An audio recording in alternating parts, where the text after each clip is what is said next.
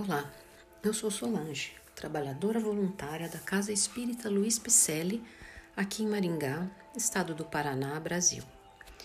Estou fazendo a leitura do livro O Porquê da Vida, redigido pelo escritor e pesquisador francês Léon Denis, considerado o maior propagador do Espiritismo. De forma simples e objetiva, o livro oferece grandes reflexões sobre os problemas da existência discorrendo também sobre espírito e matéria, harmonia do universo e o propósito supremo. Farei agora a leitura do episódio 1: Dever e Liberdade. Quem é que, nas horas de silêncio e recolhimento, nunca interrogou à natureza e ao seu próprio coração, perguntando-lhe o segredo das coisas, o porquê da vida, a razão de ser do universo? Onde está aquele que jamais procurou conhecer seu destino, levantar o véu da morte, saber se Deus é uma ficção ou uma realidade?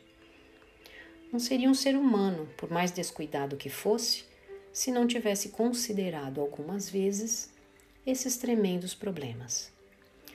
A dificuldade de os resolver, a incoerência e a multiplicidade das teorias que têm sido feitas as deploráveis consequências que decorrem da maior parte dos sistemas já divulgados, todo esse conjunto confuso, fatigando o espírito humano, os tem relegado à indiferença e ao ceticismo.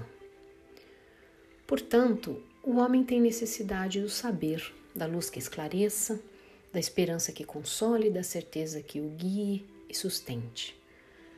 Mas tem também os meios para conhecer a possibilidade de ver a verdade se destacar das trevas e o inundar da sua benfazeja luz.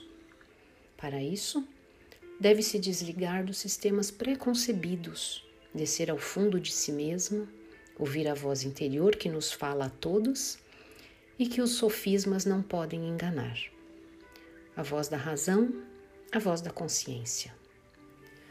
Assim tenho feito por muito tempo refleti, meditei sobre os problemas da vida e da morte e com perseverança sondei esses profundos abismos. Dirigia à eterna sabedoria um ardente apelo e ela me respondeu, como sempre responde a todos. Com o espírito animado do amor ao bem, provas evidentes e fatos da observação direta vieram confirmar as deduções do meu pensamento oferecer às minhas convicções uma base sólida e inabalável. Após haver duvidado, acreditei, após haver negado, vi. E a paz, a confiança e a força moral desceram em mim. Esses são os bens que, na sinceridade de meu coração, desejoso de ser útil aos meus semelhantes, venho oferecer a aqueles que sofrem e se desesperam. Jamais a necessidade de luz fez-se sentir de maneira mais imperiosa. Uma imensa transformação se opera no seio das sociedades.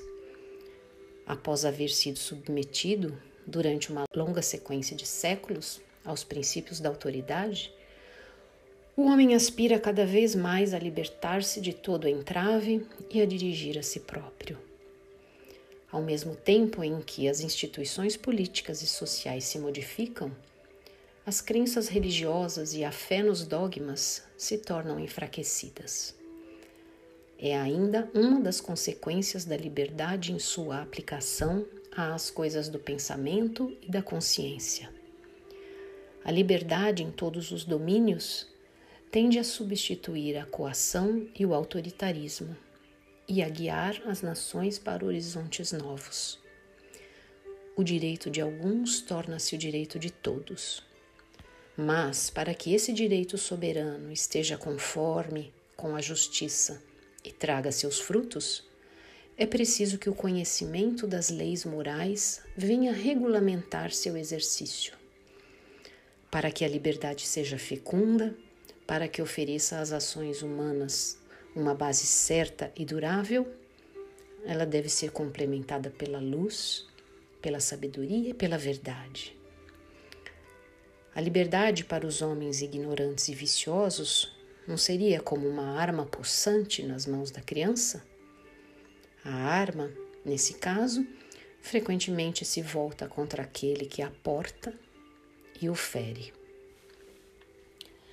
Nossos podcasts são leituras de livros e mensagens ditadas por espíritos nobres e psicografadas por médiuns de renome, com base na doutrina espírita, codificada por Allan Kardec, visando o melhor entendimento do cristianismo redivivo, que nos traz princípios reveladores e libertadores. Agradecemos a sua presença e esperamos que você tenha gostado. Fica aqui um convite para você nos encontrar pessoalmente.